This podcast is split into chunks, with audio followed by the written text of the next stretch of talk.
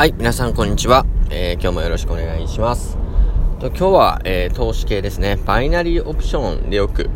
言われているマーチンゲール法についてお話をしたいと思います。とマーチンゲール法というと、えー、バイナリーではよく使われる手法でして、えー、売買ゲームのような、えー、かけ方をしていく手法です。えー、例えば、えー、初め1000円ベッドでしたら、えー、それで、例えば負けたとしましょ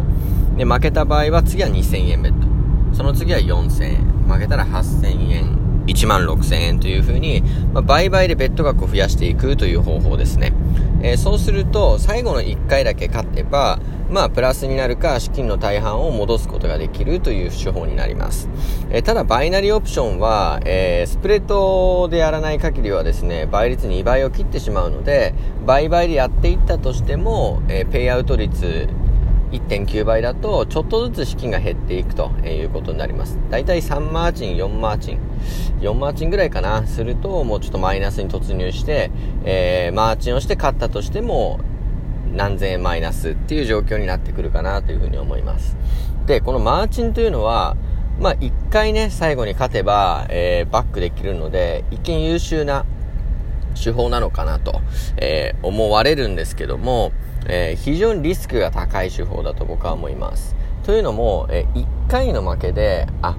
えっと、勝つまで続けないといけないっていうことがあるので、えー、資金がどんどん減っていくのが目に見えていくんですよね。だから口座に10万入れてた入れてたとしたら、最初1000円でやって、2000円でやって、4000円でやってってやっていくと、えー、後半は一撃で3万2000円とか減っていくので、えー、それでまたワンクリックする勇気があるかどうか。っていうところなんですよ。なので、えー、手法がしっかりしていない場合ですね、まあ、根拠が明確でない場合は、えー、そのワンクリックを押すことがもうギャンブルになってしまって、押せないってことが起こるんですよね。で、マージンは押せないで損切りをするというのが一番ダメですので、勝つまでやり続けるっていう前提で始めないといけないので、そこが非常に難しいところです。本当にこれメンタル状態を保つのも難しいし、えー、まあ、えー、非常にリスクが高い方法なんじゃないかなというふうに、えー、僕は思っています。あと言えるのは、やっぱりマーチンありきの手法っていうのは根拠が薄い場合が僕は多いんじゃないかなというふうに思っていますので、最初からルールにマーチンを入れてしまうとですね、まあそこから、まあ、マーチで取り返せばいいやっていう思考になってしまって、なかなかこう成長していかないと。思うんですよね。